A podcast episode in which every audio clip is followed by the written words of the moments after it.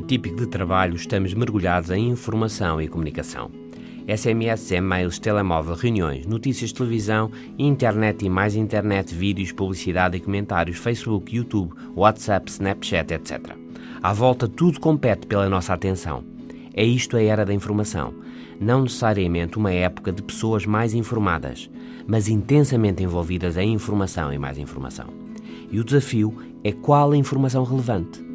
Por isso, quando SMS, e-mails, internet e mais isto e aquilo querem a nossa atenção, é a atenção ela mesma que é o mais escasso, que é o mais difícil de obter na nossa sociedade.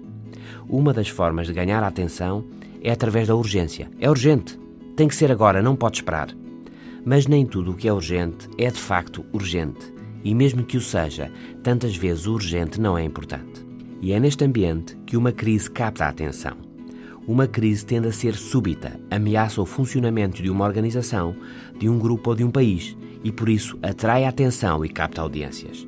Sempre foi assim, mas hoje em dia, com a internet e com o Facebook, com dezenas de canais de televisão em direto permanente, a atenção às crises cresceu exponencialmente. Com todos permanentemente ligados uns aos outros, a sensação de urgência é hoje constante. Nas deadlines da vida profissional, nos assuntos lá de casa, nos compromissos sociais, nas notícias nacionais e internacionais, a urgência e a crise tendem a ser constantes. O ambiente intensamente informacional favorece a mudança de assuntos e o foco no urgente e na crise.